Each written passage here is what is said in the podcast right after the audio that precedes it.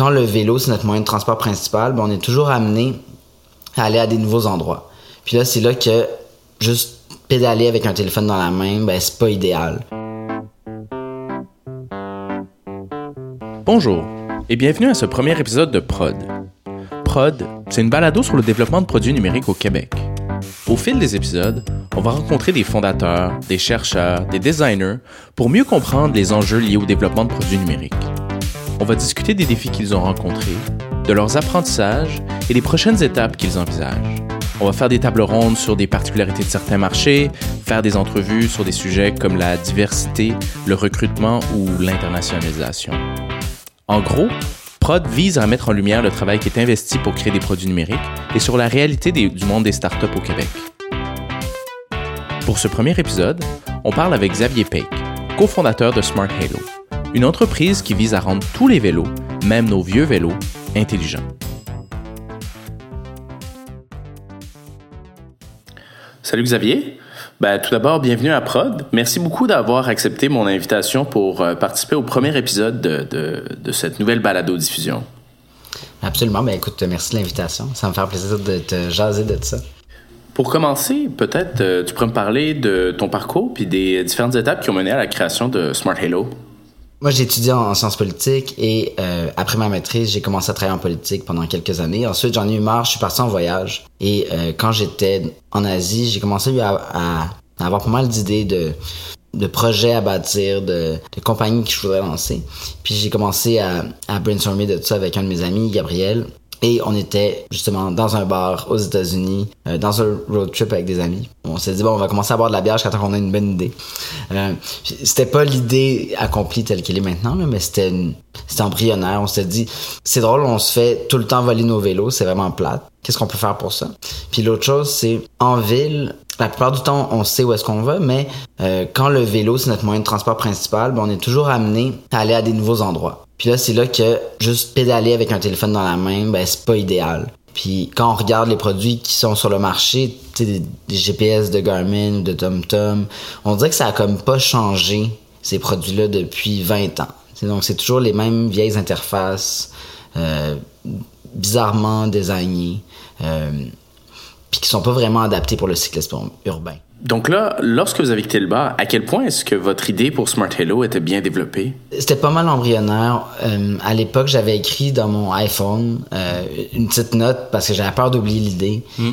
Puis l'idée, c'était juste, on va mettre une, euh, une DEL, donc une petite ampoule hmm. sur, le, sur le guidon qui va être connectée à Google Maps hmm. par Bluetooth, puis boum, ça va donner les instructions de navigation. Comment est-ce que vous êtes passé de cette idée-là à sa réalisation? Ça a pris un certain temps quand même à, à brainstormer des idées, à réfléchir à l'interface, à penser à comment ça allait s'attacher au guidon. Donc au début, c'était vraiment juste Gab et moi. Et euh, Gab faisait à l'époque euh, sa maîtrise au HEC en marketing. Il m'a parlé d'un de ses collègues euh, de classe qui était avec lui, qui avait un, background en, design industriel, puis qui était aussi un, un mordu de cyclisme. Puis il m'a dit, euh, hey, euh, ce gars-là, Maxime, il a une imprimante 3D. Puis, tu sais, il y a trois ans, moi, j'en avais jamais vu des imprimantes 3D. Puis j'ai comme, waouh, une imprimante 3D, tu sais. Puis, donc Maxime s'est joint à nous, puis on a commencé à, à, dessiner de quoi ça pourrait avoir l'air. Puis beaucoup plus tard, j'ai fini par voir son imprimante 3D. Puis c'était un peu gênante. Et euh, on a commencé à chercher un quatrième partenaire pour faire le volet euh, électrique. Donc on s'est dit on va chercher un ingénieur électrique. Mm. Mm-hmm. Donc on a trouvé euh, cet autre partenaire qui est un, étudiant de l'ETS. Donc Olivier s'est joint à nous euh, au début de l'année 2015. Mm-hmm. Puis là, on a commencé à travailler plus sérieusement sur, sur un prototype. À l'époque, on n'avait vraiment pas d'argent. On travaillait tous à temps partiel ailleurs. Mm. Puis on essayait de mettre le plus de temps possible sur le, sur le projet. Mais comme euh, Gab et, Maxime est encore au HEC, hmm. ils avaient l'opportunité de, de, postuler sur des bourses. Donc, on a eu un, un 1000 dollars qui, qui, est sorti du HEC comme ça. OK. Fait que, dans le fond, c'est comme ça que vous vous êtes euh, financé. Personnellement, ça, c'était la question la, la plus importante que, que, que j'avais. C'est que, contrairement à des startups euh, software, les startups hardware, une des plus grosses difficultés, il me semble que c'est de se maintenir en opération d'ici à ce que le produit y sorte. Mais ça, on ne le savait pas, tu sais. Non? Ça, tu sais, on, on connaissait pas encore les, tu sais, the economics of hardware. Tu sais, c'était une idée assez, euh, tu sais, je sais pas, je pense pas qu'on pensait à l'époque au, au capital de risque, puis comment on allait financer ça nécessairement. Tu sais, c'est, ah ben on va, on va commencer par comme on peut, là, tu sais, on va essayer de faire un prototype, puis, puis notre idée est assez simple, puis ça devrait pas être si compliqué que ça, puis c'est un projet pour quelques mois, puis ensuite on va passer à autre chose. C'était pas le même mindset. Donc on a gagné quelques bourses comme ça que- qui nous ont permis d'avancer pas mal. On a réussi à en- engager une, une stagiaire en informatique. Donc, euh, c'est elle qui a tout développé la première euh, version de, de l'application mobile, qui nous a amené finalement jusqu'au Kickstarter. Donc, au Kickstarter, on avait un prototype fonctionnel avec une application qui se connectait, qui, qui fonctionnait assez pour qu'on puisse le montrer à des journalistes. Euh, Nous, on pensait que c'était ça qui partait en production là, à l'époque. Puis quand on regarde maintenant, euh, ce prototype-là nous fait un peu rire. C'est sûr que ça partait pas en production, là, ça avait aucun sens. Puis, qu'est-ce que vous avez découvert durant le processus de développement qui vous a fait comprendre que ce prototype-là pouvait absolument pas partir en production? Il y, a, il y a 100 000 questions compliquées dans, dans ce produit-là. Il y a quand même beaucoup d'ingénierie euh, custom, là, si on veut. Euh, Il y a, il y a beaucoup de pièces qu'on a inventées. Il y a toutes sortes de choses qui font que c'est un produit assez unique. Euh, au début, initialement, il n'y avait pas toutes ces, toutes ces complexités dans le produit. C'était quelque chose d'assez simple. Euh, Puis c'est quand même très loin aussi de ce qu'on avait promis. C'est-à-dire, puis pour le mieux. Là, on avait promis quelque chose de pas mal plus simple. C'est ce qu'on ce a livré. Là. À travers ce processus-là, est-ce que vous avez aussi découvert des choses qui étaient étonnantes à propos du développement de produits physiques? Une des choses qui m'a surprise le plus, c'est euh, concernant la production. Euh, tu sais, moi, je pensais, OK, bon, ben, ça, ça part à l'usine, ils vont commencer, t'appuies sur play, puis ça part, puis ensuite, t'as tes unités rapidement. Ce que je comprends maintenant, c'est que, ben, c'est- c'est pas facile de, de scaler une production pour en faire beaucoup. Donc, tu sais, si on en faisait une centaine, ce serait facile. Mais là, c'est plusieurs milliers. Donc là, maintenant, ça sort de l'usine à, un- à un rythme constant. Donc, à la fin de l'été, c'est sûr qu'on a fini de livrer tout. là. Donc là, tu sais, on est à quelques semaines d'avoir livré euh, toutes les précommandes. Donc, c'est quand même 7000 unités dans 70 pays différents. Parce que faire un prototype, euh, on peut se foutre un peu du coût unitaire. Ça n'a aucune importance pour un prototype, le coût. faut juste montrer que ça marche. Avoir un, un proof of concept. Mais quand tu veux le- le le produire en masse, ben là, faut, commence, faut que tu commences à te soucier de combien ça te coûte tes composantes, combien ça te coûte l'assembler, combien ça te coûte le tester. Euh, Il y, a- il y a beaucoup de choses qui entrent en jeu, puis c'est ça, c'est beaucoup d'apprentissage. Une autre chose que je trouvais intéressante avec votre histoire, c'est euh, l'accent que vous avez mis sur euh, la production puis la conception euh, locale euh, du produit. Est-ce que tu pourrais me parler un peu plus des conséquences de, de ce choix? Euh, c'est assemblé localement. Euh, assembler, c'est-à-dire l'assemblage du circuit euh, et l'intégration physique, donc mécanique, si on veut. Euh, ça, c'est fait localement. C'est fait euh, sur la sur la rive sud de Montréal. Et euh, après ça, on a des composantes qui viennent d'un peu partout.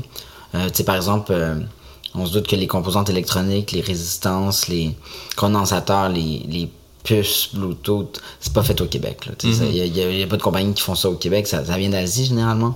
Euh, en ce qui concerne le plastique, on a aussi décidé de le faire en Asie.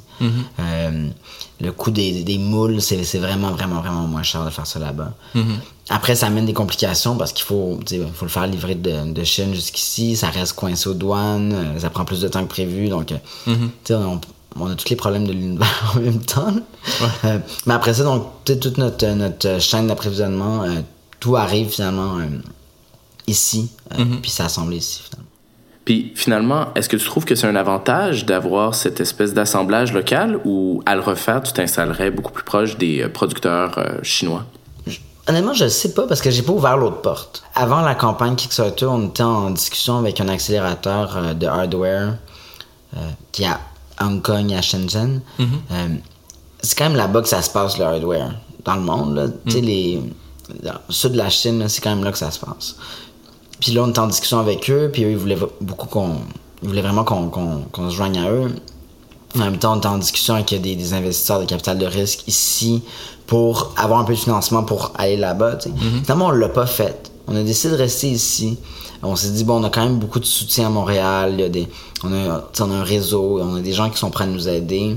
On avait déjà un local aussi à l'époque. Donc, c'était c'était pas évident. Tu sais, si on- c'est une compagnie avec un seul fondateur, bon, on peut partir en Chine, ça coûte pas trop cher. Là, on était quatre fondateurs, on avait quelques employés. C'était, c'était pas, euh, c'était pas un choix facile. tu sais.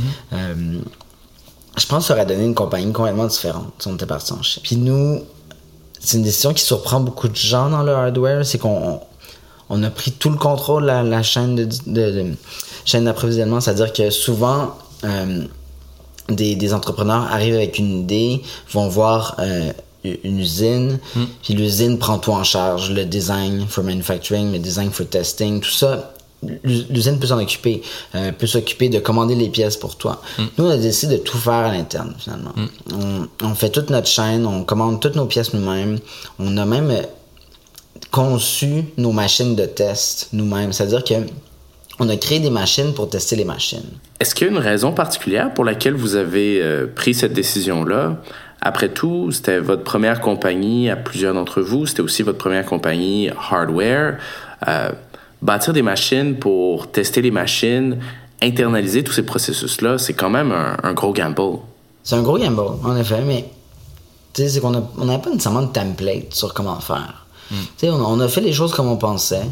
Euh, on s'est dit, bon, on veut telle pièce. Tu sais, souvent, c'est que c'est des pièces custom. Donc, tu sais, c'est nous-mêmes qui, ont travaillé- qui avons travaillé avec les fournisseurs pour les, les fabriquer, pour les concevoir, tout ça. Tu sais, on, voulait, on avait quelque chose de, de très clair aussi en tête sur ce qu'on attendait comme produit. Donc, on a décidé de, de le faire nous-mêmes. À terme, une fois que, que ce premier produit-là est, est- est conçu, on peut peut-être s'éloigner un peu de toute cette, toute cette gestion des fournisseurs, puis peut-être le faire faire par quelqu'un d'autre, par l'usine, par exemple, elle-même. Puis nous, se concentrer vraiment sur la R&D, sur les prochains produits, tout ça. Donc, malgré tous les efforts que vous avez investis à développer cette expertise-là, c'est pas quelque chose que vous voulez nécessairement garder à l'interne. Euh, Est-ce que c'est parce que, si on le dit bien honnêtement, la logistique, c'est c'est pas, en fait, c'est pas une mince tâche? C'est, c'est pas de main stage, puis je pense pas qu'on est encore euh, très bon là-dedans, honnêtement. Là, Tu sais, je pense que c'est quelque chose qui est très difficile. Puis dans le hardware, il y a beaucoup de choses qui dépendent de ça. C'est-à-dire, la réussite de la compagnie dépend beaucoup de notre capacité à gérer les, les fournisseurs euh, très étroitement, parce qu'on peut pas se permettre de, de- de retarder une production parce qu'il manque une composante. Et de l'autre côté, on peut pas avoir des composantes qui dorment sur les étagères pendant des mois. Parce que, d'un côté comme de l'autre, ça nous nuit. Euh, donc, nous, sais, faut, faire du just in time avec les, avec les composantes. Mais en même temps, faut pas qu'il y ait une composante qui attende, puis là, on attend ça pendant deux mois. Parce que là, c'est toutes les autres composantes qui dorment sur l'étagère. là, tu sais. Donc, euh, c'est, c'est pas évident. Puis ça coûte cher faire du hardware. Donc, si on arrive à, à faire ça de, de façon. euh, de, de recevoir dans toutes les pièces à temps, ça nous aide beaucoup, mais c'est pas facile. Est-ce que cette réalisation-là vous a fait changer comment vous euh, conceviez votre compagnie? Euh, parce que, tu sais, souvent, lorsqu'on qu'on parle de, de start-up puis de, nouvelles entreprises, on va avoir différentes approches. Il va en avoir un qui va être, par exemple, euh, plus axé autour du design, customer focus, une autre, par exemple, au niveau du coût, euh, ou par exemple, à la fois un low cost, ou par exemple, le- le- l'argent qu'on est capable de faire sauver à nos clients. Vous, dans votre cas, un des plus gros enjeux a l'air d'être justement un peu toute la logistique. Est-ce que ça vous a forcé à devenir un peu, d'une certaine manière, un logistic focused company ou peut-être même logistic first? C'est une bonne question. En fait, j'a- j'avais jamais vu ça comme ça. C'est. En fait, je trouve que c'est une, euh, typologie intéressante. là. Euh, nous, on, avait une idée très claire de ce qu'on voulait bâtir comme produit. Euh, on a beaucoup écouté ce que les gens nous ont dit pour l'adapter, pour répondre le mieux aux besoins, mais on avait quand même une idée de ce qu'on voulait bâtir puis le problème qu'on voulait régler. Euh, après ça, ouais, on s'est rendu compte que les- la logistique, c'était quelque chose de, de fondamental. Puis, ça, on le savait pas au début. là, tu sais, on pensait que ça allait pas être très compliqué. là. D'une certaine manière, si on, on peut voir ça comme presque la fin de, de, de la genèse de, de Smart Halo. Tu sais, je veux dire, vous avez terminé de livrer vos précommandes un peu partout. C'est quoi les prochaines étapes pour euh, Smart Halo? C'est quand même euh, tu sais, la, la V1, euh, tant du hardware que du software. Euh, là, en ce moment, on est sais, vraiment en train de stabiliser les fonctions pour s'assurer qu'il n'y a pas de bug, que tout le monde est content sais, sur, sur ce qu'ils ont en ce moment, sais, sur ce qui fonctionne. Euh, on veut faire en sorte que la navigation soit vraiment impeccable. Euh, quand on a eu l'idée initiale dans un bar à Philadelphie, ben on pensait pas que c'était un problème de faire ça. Puis finalement, ben le, le signal GPS qui sort du téléphone, ben il est pas parfait. Puis il est assez euh, imprécis finalement. Donc il faut trouver des façons de pallier à cette imprécision-là. Puis quand même donner des instructions qui arrivent juste à temps, qui, euh, qui, qui dirigent les cyclistes vers des endroits sécuritaires. Puis donc, on essaie de, de, travailler juste pour faire en sorte que la navigation soit, soit parfaite, que le système d'alarme soit impeccable. Que... Donc il y a toutes sortes de, de, de, bug fix, si on veut, qui viennent avec un premier release. Une fois que vous allez avoir fini de peaufiner votre V1, euh, c'est quoi votre vision long terme pour euh, Smart Halo? Euh, ben nous, à, terme, notre, notre objectif, c'est pas juste de finalement de, faire un produit pour les vélos ou de rendre les vélos intelligents. On veut on veut vraiment transformer les villes. Puis quelque chose auquel on croit et aussi l'opportunité qu'on voit, c'est de, penser le vélo moins comme un sport et plus comme un transport. Donc, en ce moment, il y a énormément de compagnies dans le domaine du vélo, euh, tu sais, performance, euh, donc avec des vélos super chers, tout ça. Donc, c'est très crowded finalement comme, comme secteur. Et parallèlement à ça, ben, il, y a, il y a comme une grosse opportunité qui est en train de se créer euh, avec les, les, les, villes qui investissent dans leurs infrastructures cyclistes. Avec, euh, tu sais, plus anecdotique ici à Montréal qu'on voit qu'il y a de plus en plus de gens à vélo, même mm. l'hiver. Mm. Mais tu sais, c'est un phénomène qu'on voit, qui est pas juste ici, mais qui est, qui est, partout dans le monde. Donc, il y a de plus en plus de gens à vélo. Puis nous, on veut s'inscrire là-dedans. Et euh, ce qu'on veut faire, c'est des produits qui contribuent à, à, rendre le vélo plus simple, plus facile, plus accessible, pour que mm. plus de gens puissent en faire. Et éventuellement aussi, c'est de euh, d'avoir assez d'usagers pour comprendre les patterns de déplacement cycliste. Donc, est-ce qu'on pourrait s'imaginer voir une espèce de Waze Smart Halo? Absolument. sais, Smart Halo, dans sa version actuelle, il y a une interface euh, capacitive sur le dessus, c'est-à-dire mm -hmm. que c'est comme un bouton, euh, un peu comme un écran de, de, de téléphone, donc il n'y a pas vraiment de bouton, mais ça détecte quand même ton doigt quand tu es dessus. Mm -hmm. euh, ce bouton-là, on l'utilise en ce moment pour pour ouvrir manuellement la lumière si on veut ou euh, pour désactiver le système d'alarme manuellement euh, dans le cas où notre téléphone est mort par exemple. Mm -hmm. mais éventuellement ce, ce bouton, cette, ce input pourrait servir à d'autres choses. Ça pourrait être par exemple, tu es en train de circuler, tu mets un point géolocalisé, tu dis ici il y a quelque chose. Mm. Puis là, plus tard, plus tard pardon, l'application pourrait te demander c'était quoi ce bouton-là, qu'est-ce que tu as voulu dire? Ah, il y avait un nid de poule, ou il mm. euh, y a peut-être euh, un barrage de police, ou tu sais, il y, y, a toutes sortes de choses qu'on pourrait imaginer, euh, un peu comme Waze fait, mm. pour crowdsourcer de l'information à travers la communauté. Puis ça, c'est parce que, dans le fond, un peu comme Tesla, vous contrôlez le hardware puis le software, puis vous pouvez faire, dans le fond, des mises à jour de manière continue. Oui, absolument. C'est non seulement des mises à jour de l'application mobile, mais c'est aussi du firmware, donc le, le logiciel interne, le, le, le système d'exploitation de Smart Hello. Mm -hmm. Lui aussi, on peut le mettre à jour à distance. Donc, comme Tesla, éventuellement, on a peut-être Smart Hello qui conduit euh, autopilot le vélo. c'est ça, ça démocratise un peu le, les vélos augmentés. Oui, absolument. Tu sais, nous, c'était c'est ça aussi, c'est l'idée de, de faire en sorte que tout le monde peut transformer son vélo en vélo intelligent sans devoir acheter un, un vélo complet euh, mm -hmm. avec des fonctions avancées à l'intérieur, mais n'importe quelle vieille bécane. Xavier, je voulais te, te remercier d'être venu aujourd'hui pour nous parler de ton produit puis de ton parcours. Euh, C'était vraiment intéressant. Merci de l'invitation. C'est tout pour aujourd'hui. Merci beaucoup d'avoir pris le temps d'écouter ce premier épisode de Prod. Si vous voulez en apprendre plus sur Smart Halo, je vous invite à vous rendre sur le site internet de l'entreprise smarthalo.bike. Merci et à la prochaine.